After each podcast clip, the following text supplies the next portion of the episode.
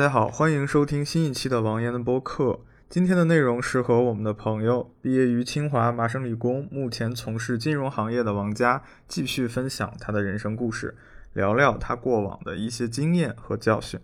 本内容建议大家后台播放，不用一直盯着屏幕看。有什么问题和想说的话，也欢迎在评论区留言，和其他小伙伴一起交流。接下来我们就正式开始。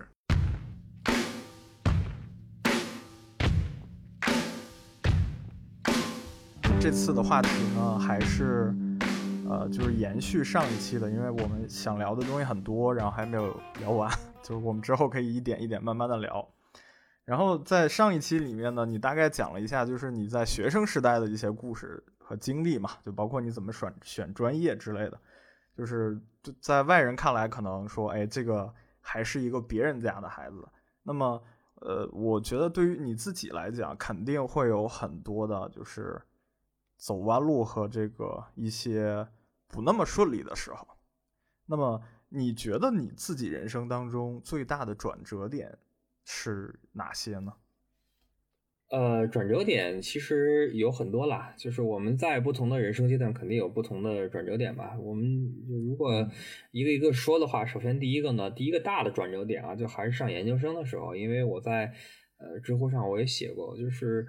呃，实际上我们在从本科生啊，一个一个大学生，然后到研究生，虽然都是学生，但实际上性质是完全不一样的嘛。就是你是从一个学生变成了一个准工作者啊，在这个第一个阶段里，实际上我是踩了很大的坑啊，就是我对这个工作的本质啊，没有一个很好的了解。就是可能本科时候我觉得我是个学生，但是到了研究生呢，我仍然认为我是个学生。那这个在整个的这个学习过程中。遇到了很大的挫折啊，因为呃，老实讲，这个时候的你的导师也好啊，或者是你的实验室的这些同伴也好啊，他们都是你的同事嘛，对吧？那同事呢，大家就是你做你的，我做我的，大家我们每个人把自己的工作做好就可以了。那实际上，由于没有做好这个准备呢，呃，你要学生啊，就是叫考试思维，就这个事情做成了，呃，当然更好；做不成呢。我我要么就是补考，对吧？或者说我要么呢，就是再拖一段时间。但是工作其实大家不会给你这样的机会的，就是大家就是说我们有一个既定的时间，我们要达一个目标，你没达到，对吧？你这个时候就就就做成烂摊子了嘛，对吧？所以这个当时最大的一个坑呢，其实就是说在实验室里做的不是很好，那真的就是出现了大坑啊！这种大的坑呢，就是给整个的项目啊造成了一个比较大的影响，对吧？那这个时候。这个这个导师帮你擦屁股，或者说其他的人，因为因为如果如果你你是第一次就是从学生时代走过来，然后第一次遇到这种大坑，我我觉得那种感受应该很不一样，因为以前从来都没有遇到过嘛。那当你认识到自己其实是给其他人挖了个大坑，或者说说就是闯了个祸嘛，那这种时候你你当时内心是怎么看待这个事儿的？会觉得特别害怕吗？很害怕，就是因为很多人啊，在可能在工作的一生当中都没有给别人造成很大的困扰，但是我就比较不幸啊，我就比较不幸是在于很年轻的时候给别人造成大坑，所以当时就是有真是可能有那么几天啊，人的这个精神状态都是不对的啊，就是瑟瑟发抖啊，然后呢，你见人也不敢说话，对吧？但是呢，你可能到最后比较好的是在于有一些这个实验室里的其他人。啊，他们就就回到我们上次说的，为什么我对大哥大姐这个事情这么有执念呢？就是说，你确实是得有一些人，他能够除了工作以外，给你很多辅导啊。所以我当时一个很大的坑之后呢，就是呃，这些实验室这些呃更大的年龄的师兄师姐啊，就是拽出去啊，就是喝酒也好啊，或者说是谈心也好啊，啊，在学校里压马路也好啊，哎，给你做心理辅导。对吧？就是你要说当时作为一个刚闯祸的时候，那真的是心里就很虚了，已经，对吧？因为我们当时实验室里承接的都是很重要的项目，那你给做砸了，嗯，你做砸了，那你想吧，就是往大了说，你会影响，对吧？对吧？你会影响某一个行业，他妈甚至国家的这些重要的这个决策都会因你受到影响，对吧？但是这个时候确实很幸运的，就是有很多人他他来帮我啊。我也有过类似的时候。我记得那个时候就闯祸了的第一个反应是特别茫然，就是因因为闯大祸的时候，基本状态就是是意识不到自己闯祸的，就是会会有那么一段时间是就是难以接受，然后接受了之后，就整个人就是 很懵的一个状态。对，那个时候确实如你所说，就如果没有人拉一把的话，就自己其实很难恢复过来。对对，所以呢，就是第一个大的转折，就是说在学校里的时候啊，就是说白了，很具很具体的说嘛，就是当时算数嘛，就是整个一个数从根儿里就算错了啊。大家做做理工科的都会知道，就是你搭模型对吧？你搭模型，然后算数都算错了对吧？你这从根儿上就错了，你这很大的工作量，你可能大概一两个月的工作都都废掉了，就完全白干。对吧？然后你在这个专家评审组，对吧？那儿坐着都是行业专家，什么部里的专家，什么哪儿请的专家。一说，我靠，你这数都错了，呃，导师也挂不住面子，整个都挂不住面子。所以这个第一个大的挫折就来自于，就是瞬间之间你就知道啊，一个学生到一个工作的人，对吧？你这个状态完全就是不一样的嘛，就是就是不一样的，就是。说白了，你工作的这个就学生的话，你说我就考试对吧？我考九十八两分，完全不会，我舔着脸就是就错了又怎样呢？但工作的时候，似乎你你你这样的态度是有问题的啊！所以这是第一个第一个这个大坑啊。后面的这些大坑呢，就第二个大坑呢，就是做生意的时候一个大坑啊。就是之前我们也聊过，就是我们自己开公司嘛，啊，嗯，就生意上被骗啊，生意上被骗，呃，骗了很多钱。对吧？那这个就举个例子，就是人家这个说这个这个我们我们要做一个什么什么事情，我们是一个连续的项目，对吧？第一个项目可能这个人家说你这个花言巧语吧，说反正你们先做了再说，做完了以后我们后面项目很大，这是很经典的骗术嘛，也就是生意里面经典的这个忽悠。但你没有经验啊，那没有经验，那你一开始就接了这个活儿，那接了这个活儿到后面，对吧？首先第一个活人家也不给钱，那后面的大的项目也都是。影子都没有，对吧？那就是就损损损失了很多钱嘛，对吧？所以就是为什么到后面我经常在网上说啊，就是你就是一个陌生人走到你面前的时候，跟你做生意，你就是百分之七八十你认为他是来骗你钱的就可以了，对吧？就是这个这个社会非常凶险，我觉得尤其是对很多就很很有意思的是在于，就很多学校非常好的人，他们很难接受这样一个事实，对吧？就是如果是大家做的是这种很小的生意啊，或者说是这种，就是怎么说呢，很基层的这些生意啊和工作也好，大家对这种事情司空见惯嘛。但是对于很多学校比较好的人来讲，这种骗术就是就是颠覆人生观嘛，就是你怎你怎么还能这样干事呢？对吧？就是我觉得这两个印象非常深的，就是你可能这第二件事情就是按百万计的损失，对吧？那这个这个这个头就更大了，那是真金白银啊，啊。所以那个时候会不会就是会会一下子会有那种特别消极或者觉得很颓废的这样的一个状态？消极颓废其实都是直接来自于这个经济上的损失啊。就是你说这个之前有无数人说你做生意要小心嘛，呃不长记性。但是你真正碰到这种事情之后，你就会发现，我靠，就真金白银的损失。就会造成你心态的不稳嘛，所以我后来跟很多朋友说，我说呢，我们跟你讲很多道理，当然是，对吧？我们希望你不要踩这个坑，但是到事实上，后来证明你不亲自踩下这坑，你印象不深刻嘛，对吧？你拿几十万买了一个学费，啊，这印象非常深刻，那这辈子不会忘了啊。像你，你在这些。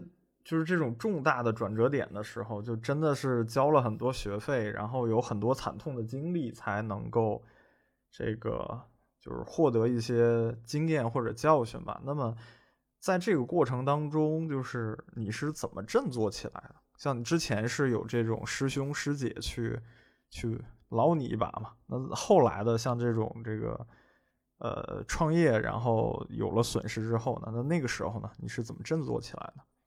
我觉得当时还是怎么说呢？就是啊，就我我我一直觉得说难受这件事情不要去抗拒它，这是一个人人人的生理和心理的自然反应，对吧？就是你难受，你三两天的这个非常难受的过程，就要接受，对吧？而且反而实际上它防止你的身体出现更大的问题，你有个三两天是更正常的。但是马上之后呢，应该做的事情就是还是要尽快找人啊，就说白了。我我们客观上来看这个事儿啊，就是把这工作搞砸了，嗯，或者说我交了几十万的学费，在这个市场里啊，很常见，对吧？就是说，那那你说很大的生意，那一亏亏这个几个亿的，对吧？我们经常在新闻里也都能看到，对吧？这个孙宏斌，对吧？将乐视给搞成那个样子，嗯，对吧？首先我们要定性，就是这个事情一定。既然是几十万的损失啊，或者说是一个项目的损失，它是一个很常见的事啊。第二一个呢，就马上就找人啊。我觉得找人这件事情呢，呃，相当于是就是一个个人的选择问题啊。我觉得有些人觉得说，哎呀，我出了丑，我可能不要让别人知道。但是我反而是这样一个性格，就是我如果出了什么问题，我找一些关系非常好的，我直接跟他说，我靠，哥们儿这次玩瞎了，对吧？一个他妈的部里的项目让我给玩瞎了，或者说我这动我就损失了几十万，对吧？你你帮我拆解拆解，对吧？问题在哪儿？有没有办法补救，对吧？有几个重要问题啊？问题在哪儿？有没有办法补救？然后这个我后面应该怎么来规避这样一个事情，对吧？就是呃，有些人不愿意跟别人聊，因为他觉得说，哎，我找别人聊，别人说了一大堆，还是给我继续添堵的，可能是他的心里的就是这么想的。但是我可能心里想的更多的就是说。我出了一次错，我更重要的是，我未来不要再摔同样的跟头啊，或者说，那你这个心态还是很健康的。对，因为就是怎么说呢，咱们 咱们就是可能是自己得多做点这个叫研究也好，什么样也好，就是你真的亏了几十亿，你没有人去说，对吧？没有人会辅导你说几十个亿之后应该怎么办。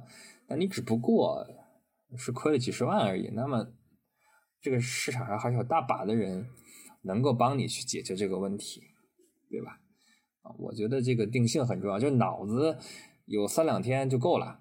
三两天你还折腾不够，还哭不够，还难受不够，对吧？那哎，那你这个真的是心大，这个真的是一个很好的品质。很多人他他会把它当成一种人生污点，就是一想到这件事情就会很痛苦，然后可能因此就状态越来越差。我觉得你在这点上还是很棒的。啊，对，就这，所以我就说嘛，这很，这这和个人的某些性格还是很相关的。对，就是我们其实很多次的聊下来啊，就是我我一直觉得你是一个相对来讲是比较随性或者比较通透的人，就不会很多时候去呃太钻牛角尖儿啊，或者说对什么东西太执着。在你的成长经历当中啊，就是因为人肯定都是一点一点的长大的嘛，那有没有这种就是？还是能非常刺激到你的这种三观震碎的这种 时候呢？呃，三观这件事情，我其实很早，因为我我们属于上网都比较早的人嘛，对吧？就是假如说你是一直是一个在象牙塔里面的这么一些人啊，比如在大学里啊，尤其是比较好的学校，你可能真的会，嗯，怎么说呢？出出来会遇到非常三观让你崩溃的事情，对吧？或者有些人呢，可能真的是非常非常小的这些。县城啊，城市地区，对吧？我们在网上看，很多人也都是说，从小就受到三观的这个震撼教育，对吧？啊，就是我们属于上网比较早的，啊，所以网上呢，早尤其早早期的这个网络呀，它给的很多内容，嗯，就已经够教育我们的了，啊，就是他们写的一些事情，对吧？这个，然后包括和别人聊天，对吧？就很早你就我们就能接触到很多这种想法跟你就完全不是一路的这些人。啊，所以呢，我一直以来呢，接受度、容忍度就比较高啊。就早期啊，早期容忍度就比较高，所以说一开始遇到这些人没有什么震撼的。但是确实后面就是说，这种做生意，他真的他就是硬生生的骗你啊。因为我实际上被骗的也就那么一两次。你就会想，就人怎么能这么坏，是吧？是这种感觉。人怎么能这么坏？就是真的是这样，就他真的是先就怎么说呢？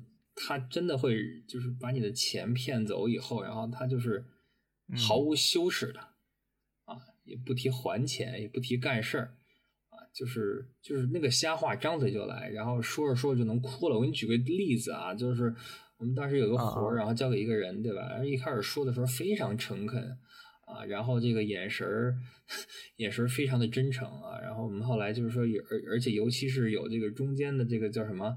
担保人吧，所以我们就交给别人一个活儿。那你打款的，就是第二天开始，这个事情就完全就变了。你让他干活儿，各种各样的理由，对吧？然后还跟你呛，说这个事情，对吧？你们的人怎么怎么样？你不配合我，你们不给我材料，对吧？我没有办法开工，对吧？然后我们把东西给他之后，他说：“哎呀，我这最近确实很难，我来告诉你这个什么，昨天干了什么。”这个这个今天干了什么，明天干了什么，对吧？那你说我们其实如果是做一些项目来讲，我们更多的是，我为什么要向你学习如何开发一个软件呢？不，那他不管，他就是用这种方法来不断的在。不断的在在在忽悠你啊，敷衍你，对吧？那实际上，所以也就是说，对方从一开始就就下定决心骗你们的钱了，对吧？对。那你们当时那个担保人呢，岂不是因为这个事儿就很尴尬了？很尴尬，但我觉得这个也是职场里面的一个事情，就是你不要，就是不要轻易的给别人做担保。你你看金融这个行业到很对对很多时候啊，就是金融这个行业到最后，很多人为什么死呀？就是瞎担保，对吧？你给第三方担保借钱，对吧？就是这个人跟银行借钱，但是信用不够，然后他们会找第三方过来做担保，对吧？可能这个福建、广州那边也是，就是我去借钱，我找一个保人，啊，那一旦你这就是你你真的保错了的话。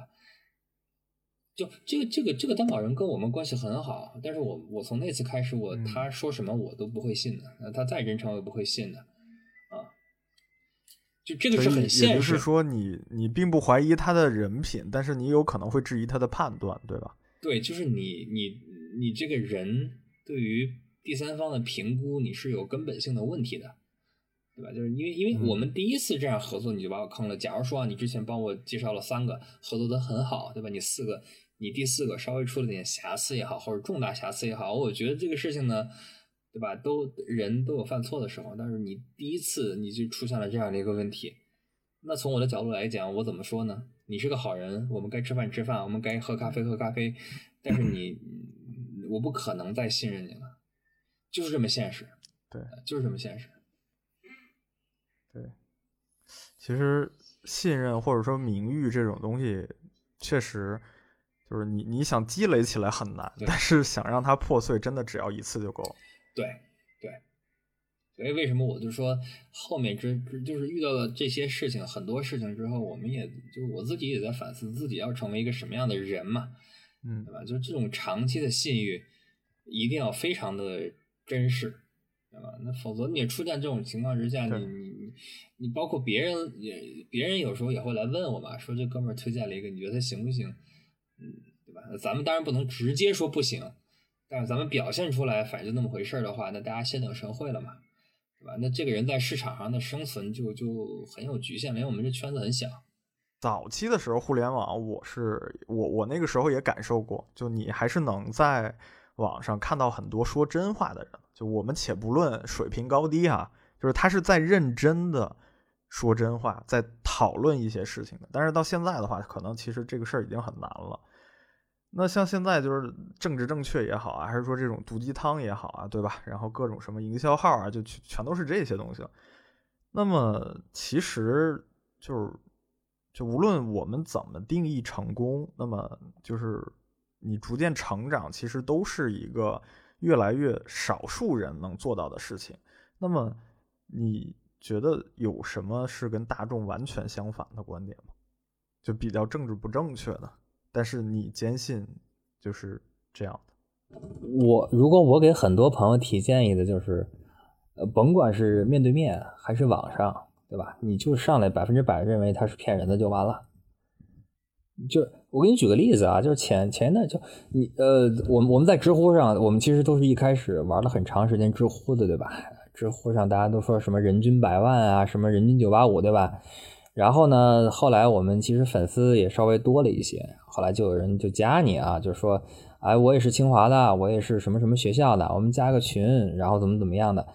我我完全不会加这种群，啊，就是我因为我常，你觉得他可能是骗子是吗？呃，对，后来我发现很多人就是骗子，就是因为。说实在的，我我我有一段时间呢，我还属于是那种比较有，我我不知道叫什么心啊，就是你说是做公益也好，还是说我想寻根问底也好，因为我的这个年龄的同学已经在清华北大当老师了，对吧？你说你是清华的是吧？行，没问题，我查一下呗，你是不是这个系的，对吧？几下我就查出来了，对吧？其实如果按照我个人来讲，就是如果是按照我个人的过往经历来讲，我根本就是不会理你的，对吧？就除非你真的是，比如说这个知乎认证上传什么，呃什么学位证这种，或者说就是比如说知乎上我们互关几个，那是因为真是我们系的，对吧？有几个系都是我们同学的学生，都知道这个人，那无所谓啊。但是很多人一说，哎呀，我这有个大 V 群，怎么怎么着的？因为这个社会上真的有太多的人，你想象不到他怎么会用你的名号去赚钱啊。前两天我们就是说想聊这个事儿嘛，我们大概稍微提一下，就是真的有很多人就冒充这种名校的学生去割韭菜啊，割很多韭菜。啊，我也我也我之前就是有一个人加我之后，我就在他们群里就潜水嘛，啊，你就发现这种人一一个月能从这些不明真相的高中生也好，还是本科生也好，能大几千大几千的就就就骗钱，对吧？这道德限制了我的想象力。对，大家大家其实一个普遍的。就我们之前就说什么叫政治正确，大家普遍觉得说这个人要善良，人要相信别人，对吧？要 open，对吧？但我完全不会相信。对我现在我奉劝给大家的一个建议就是，所有人跟你聊他是什么，你就先百分之百觉得他是一个骗人的，然后呢，你逐个的啊每一个要素你去划啊打叉对吧？他可能这么骗你吗？你查了一下不是，你就是画个叉对吧？到最后，所有可能骗你的方式，你都打了叉哦，行，没问题，我跟你试试。就就我我真的我我我我其实没有更多的人生经验告诉大家，我觉得这一件就够了。因为如果你这个就是骗不骗人这件事情，如果说大家都避不开这个坑的话，那这个损失是非常大的，这比浪费时间还损失大，因为这是真金白银的损失。对，所以也也就是说。呃，就是你你的策略就相当于是，不管你认识什么样的人，就是你首先默认他是恶的，对，然后去提防他，对小心他，对吧？但这似乎和我们中华民族的这个传统美德是不一样的啊！我们都可能讲人之初性本善，大家是善意的，但我不是这么认为，我上来就会认为你要干嘛，对吧？因为否则的话，如果你认为人之初性本善的话，你在中国做任何生意，你就会死的，就是到最后亏的连内裤都不剩。我早年的时候，就像你说的那种，就是被教育的很单纯，然后待人很热情的。因为我我总觉得，就是大家能相遇就是个缘分嘛。要是能聊两句的话，肯定就就更这个有热情了。呃，但是后来发现，就是有些人他其实在接近你的时候，他就是带有目的的。就是早年我是完全不理解，就是说，就是交朋友这种事情，怎么还会有一个特别明确的目的？难道不是两个人哥俩好就在一起吗？对吧？就确实会有这样的一个区别。对。对我，我因为我你看，像他们怎么玩啊？他们就是首先来讲，他跟你说他是什么学校的，对吧？然后你加加了他们的群，然后你跟他闲聊一下，对吧？因为反正你也不会聊很深入的事儿，然后他就会真的拿你和他的聊天记录去套别的人说，你看我就是清华的吧，我就是某某学校的吧，对吧？我跟师兄谈的火热，对吧？然后我再跟你聊，对吧？啊，说白了就是就是。呃，他们到最后就变成，就是他们想把自己伪装成一个真正的这些，比如说清华北大毕业的人，对吧？然后他们就和各种各样的人闲聊，闲聊之后，有一些会跟他们深聊，对吧？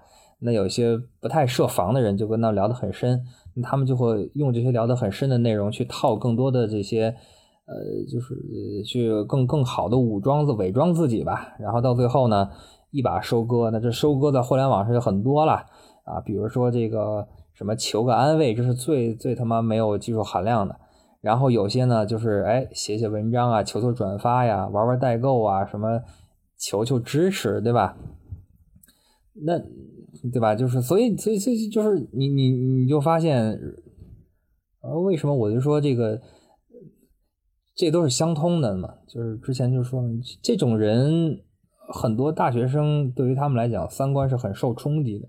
啊，所以很多人就是说他天生就不会拒绝这种事，就是他天生不会相信这种事情，他们不会觉得一个跟他们聊的那么好的人，竟然是用他们来挣钱，但是你就无法想象这个社会有多么的恶，对吧？呃，刚才像你说的那个话题，就是说我们天生觉得这个人交朋友不应该有目的，对吧？那如果你抱着一个理念说人家就是来骗钱的。那反正反而也造成了另外一个副作用，就是说，如果你真的是遇到好朋友的话，你你你就会对好朋友非常非常的热情，因为你觉得这件事情非常的难得，对吧？有时候会让好朋友们觉得我靠，这哥们有点过于热情了，啊，就是两个极端嘛，对，就对陌生人非常的不友好，但是对于这个很好的朋友又又又非常的热情。我们这个民族提倡说对陌生人很热情哈，就很很热情好客。其实我觉得他从道理上确实有点站不住脚，就是应该是凡是帮助过你的人，对你好的人，对吧？你要加倍的去回报他。但是你说陌生人这个，你你有一个最基本的礼仪，我觉得就足够了。对，美国人就是这样。美国人典型的，美国人典型的就是，因为在美国待着嘛，就是大家都很客气，但这种客气就非常的肤浅，对吧？但是只有说你们一起这个去过酒吧喝过酒，对吧？酩酊大醉过啊，然后很长时间的磨合，那我们才会到最终说是这个这个有非常深入的交流。我觉得可能世界上很多其他民族都是这么做的，那么唯独 可能我们对于陌生人太友善了。啊，所以很多人这个就是你相当于就是我我我们的年轻一代零零后啊，实际上都是接受现代教育的，对吧？用美式的方法来来来搞定中国的问题，这里面坑就很大嘛。要提防陌生人的这件事情，就相当于是你的一个人生策略嘛。那能不能分享有没有一些其他的这个人生策略，还可以给我们分享一下呢？就是对你生活帮助比较大。呃，剩下的比较鸡汤了，因为我觉得提防陌生人是。每个人都马上可以学的嘛，对吧？就是说白了，以前你很友善，提防，但其他就很，比如咱们举个例子啊，就这个人生很多事情呢，就是要坚持，对吧？这听起来很鸡汤，对吧？那确实是，咱们举个例子，你说我们要坚持锻炼身体，对吧？那可能就是咱不是为了减肥，咱们就是为了身体健康，对吧？那可能是你你你是不是要坚持跑步，对吧？我我确实坚持跑步，然后坚持了大概从一三年到现在。就是也不多，一一周两次，对吧？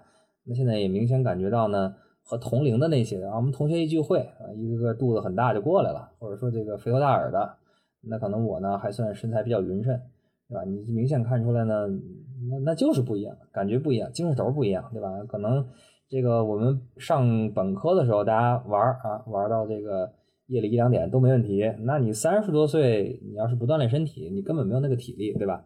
可能我我现在还是可以的，是吧？是的，是的，对吧？然后第二一个呢，就是比如说，哎，我们说写东西这个事情，那写东西这个事情呢，呃，你一开始写，你肯定什么都不是嘛，对吧？但你得坚持啊，你可能坚持写个四五年之后，哎，即使在工作里，领导也会觉得啊，这小兄弟，这小哥们儿，这个写东西有点特色，是吧？或者说呢，感觉这个挺有水平，以后老老找你。但是写作这件事情和健身是一样的，就是你说今天和昨天有什么区别？你看不出来。但是你你不写和三年和五年和十年，这完全就不一样，对吧？我们只能告诉你说，嗯，这个这个一开始的这种毫毫无效果，就是存在这样一个时间段，那就看你自己能不能坚持吧，对吧？所以这第二个这个所谓人生经验就是这个。老调重弹，对吧？就是说这个要要坚持。然后第三一个呢，就是，对，然后第三一个还是鸡汤，对吧？就是对对新奇的事物保持好奇，对吧？因为这和我们的行业有关系，我们和投资强相关嘛，对吧？那投资永远是说我们去发现新的机会，对吧？那你说你我们三十多，你说我不玩积木，我不玩这个那个什么语音社交叫什么来着，对吧？对吧？我们玩 B 站或者玩什么东西，对吧？那你如果不接受这些东西，你就永远在你的这个舒适圈里待着，对吧？那人家一说，老板一说，哎呀，我们现在是觉得这个网红生态很重要，那你们谁来找找项目？你们谁会看这项目？对吧？你自己都不玩，你怎么知道人家是怎么样的呢？啊，那我我是觉得后两个很难以启齿，是因为这都非常鸡汤，就是大家老调重弹，对吧？但是作为三十多岁。有些事情我已经做过的人来讲，我只能跟大家说，这确实不是鸡汤。只要你做了，确实有效果。呃，这个事儿其实我有个看法啊，就是我我觉得任何一个显而易见的大道理，其实你深入看的话，会有很多很多，呃，还是挺有技术含量的细节。我举个例子啊，就比如说坚持这件事情，我觉得大多数人之所以坚持不下去，最主要的原因还是他们没办法及时的获得一种反馈。嗯，就是如果说我我今天努力了，明天就能赚到钱，对吧？我觉得大多数人还是能坚持下去的。很多人他坚持不下去，有一个极大的原因就是他前期付出了很大的成本，但是没有任何反馈，就跟打水漂一样，就他也不知道自己做的对不对。那最后就感觉自己一直痛苦，然后啥收获没有，慢慢的可能也就坚持不住。我觉得也还有一个原因，是因为大家一开始都预期过高了吧？不是，比如说你咱就说特简单的，就还是刚才说那跑步那个问题，对吧？你说跑步啊，很多人就说，哎，我连续跑仨月，我减二十斤，对吧？这明显就属于期望过高，对吧？那那些在网上你们看到的这些所谓的什么连续什么跑步一个月，每天都跑，对吧？然后我就减多少多少斤，对吧？有多少人能做到，对吧？那大多数人其实能够做到。每周跑两次是一个非常不一样的东西啊！再一个，第二一个呢，像你刚才说的反馈问题，这倒是一个好好观点。就是我之前跑步的时候，就真的是开 APP，对吧？我自己看，我一周两次，对吧？然后在 APP 里还有排名，我一周只只跑二十公里的时候，你在这 APP 里你都能战胜，比如说百分之多少多少的人，对吧？你不要预期过高，但是呢，一个 A P P 它就能给你很好的一个反馈，就是啊，你这周又战胜了百分之多少多少的人，对吧？这个我觉得呢，现在比以前好啊，比以前好的一个地方是在于说，呃，能够得到所谓的某种反馈，不是及时反馈，还是有渠道的吧，对吧？你开个 A P P 啊，你开个这个什么，你自己这个打个卡，我觉得还是能有一些办法，可能所以就是。你想坚持一件事情，比以前没有那么难。你包括写东西也是，对吧？你你这周比上周就是平均阅读多，那也是某种，对吧？对你的反馈，只不过不要预期太高，对吧？你说我我写俩月我就变成十万粉丝，我靠，你这肯定没戏啊！我觉得，呃，我觉得反正预期不要过高。一个普通人他其实不会说在生活当中表现的特别励志、特别上进。然后有一天，他突然要减肥、要跑步，他的动机或者说原因是什么呢？往往就是被一些什么网红啊或者成功学洗脑了、打鸡血了、感染了，对吧？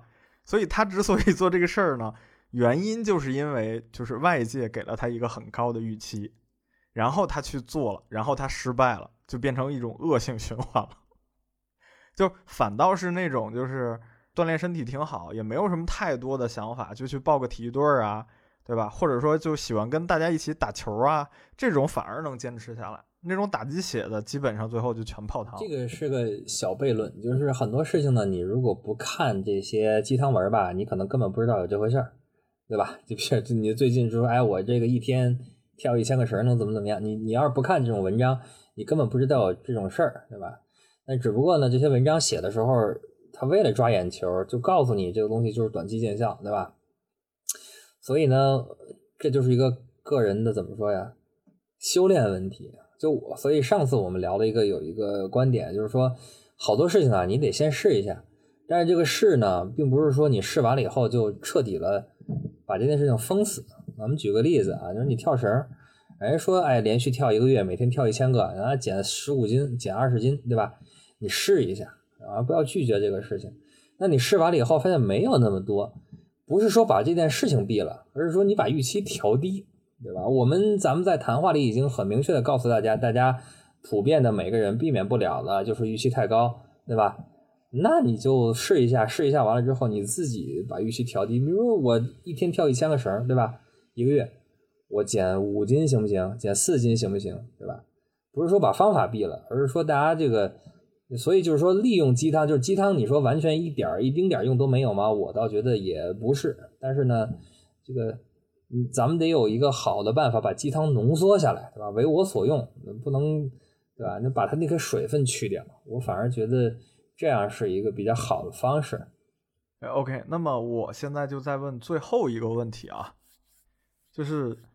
你看啊，就基本上我们这些，哎呀，就也也不能说到中年男人啊，但是确实是从青年逐渐的到中年过渡的这个过程，然后感触呢，就是很多想法呀、观点啊，甚至对生活的这种体悟啊，就跟纯年轻的时候就不太一样了。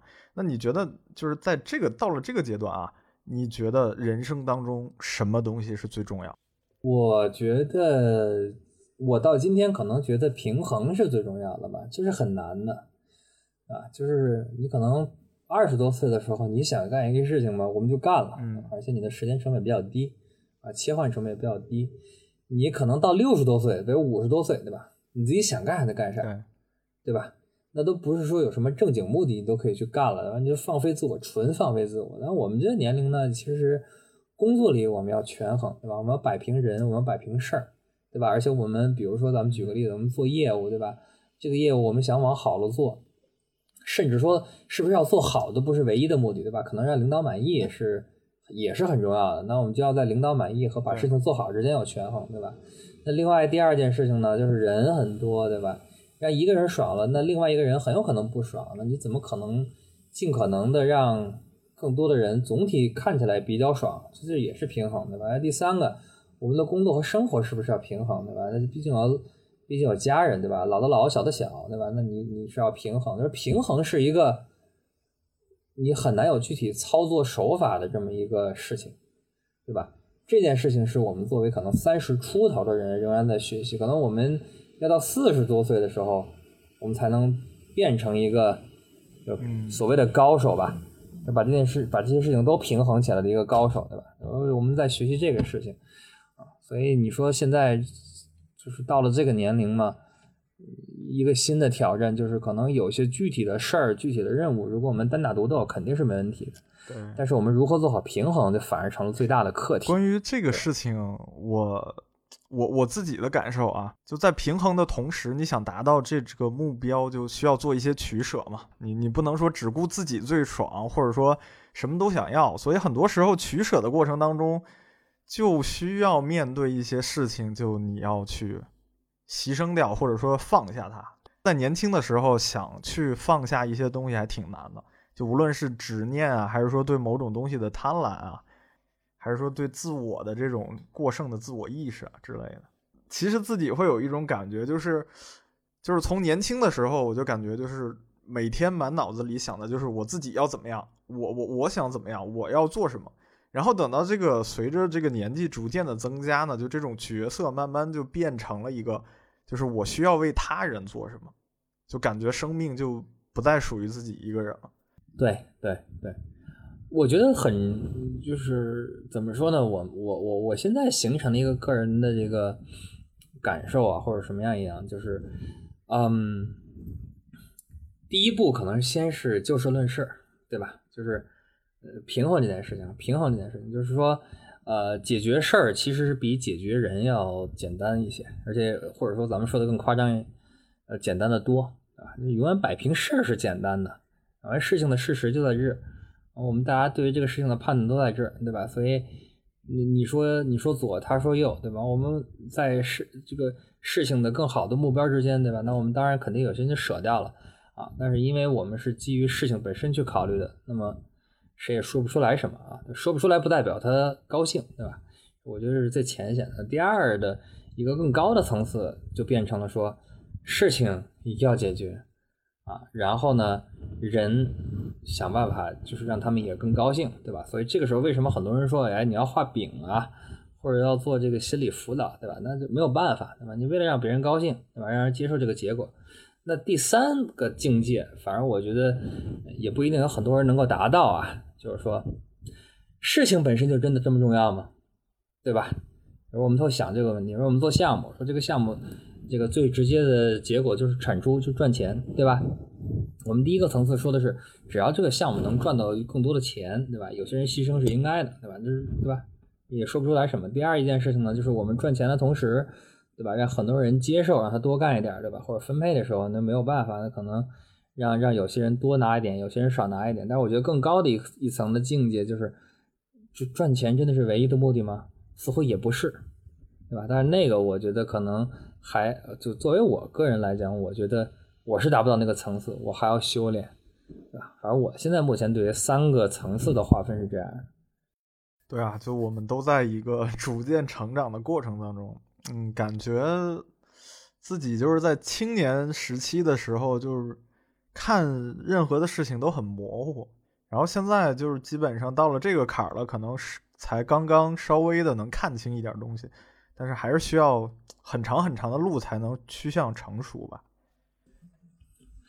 对对，反正我们现在和这些年轻的朋友进行交流的时候呢，就是反正我们想的事情和他们已经不太一样。我们只是说，反正我们提前告诉这些年轻的朋友，嗯，你们五年以后、十年以后，这些事儿你们也会遇到。哎呀，就从这点上来讲，其实我很羡慕能够听到我们这个节目的人，因为我困惑的时候，其实我想听点东西，是是没有什么太合适的东西可以听的，有的时候只能只能熬着和自己就比较艰辛的向前探索。对，就是你可以想象到一个，比如说二十四五岁的人，我跟你说这个事情的结果并不重要的时候，那很多人是不接受的，对吧？这个事情做成了，那项目做成了，就我们项目尽可能多的赚钱，对吧？然后我突然告诉你说这不是最重要的，你可能都觉得我靠，这不是开玩笑一样嘛？但实际上你到了这个年龄，你会发现哦，很多事情，这是高手操盘的时候，人家不是这么想的，对吧？就是。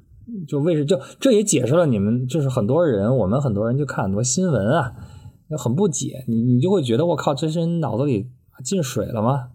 他们怎么能这么干？他们设计一个产品，怎么设计这么一个毛线功能出来，对吧？他们怎么就能这么骗钱出来？这么跟你说，你去看这些非常大的公司，对吧？大家看到一些新闻，这些大的公司被骗钱，被怎么怎么样了？可能呃，没有什么社会阅历的人会说，我靠，这公司傻叉，啊。那可能我们的第一反应已经不是这样了。他做这件事情，他妈为什么这么做？他背后有什么我们不知道的事情？我们一定会从这个角度开始想问题，对吧？你说一个一个年收入好几十亿的公司，然后他突然亏了几千万，或者这个项目投的莫名其妙，他为什么？对吧？我们肯定不是说他傻叉了，我们肯定会想，我靠，这背后一定有我们不太知道的交易，或者说这背后一定是为了解决什么问题。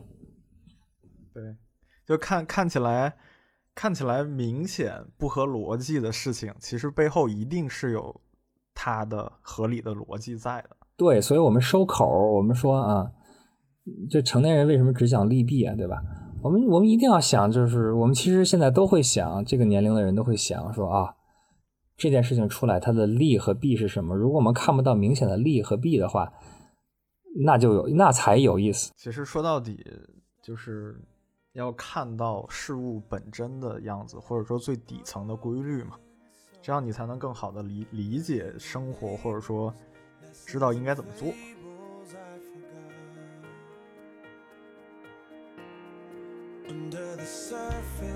shadows and demons hide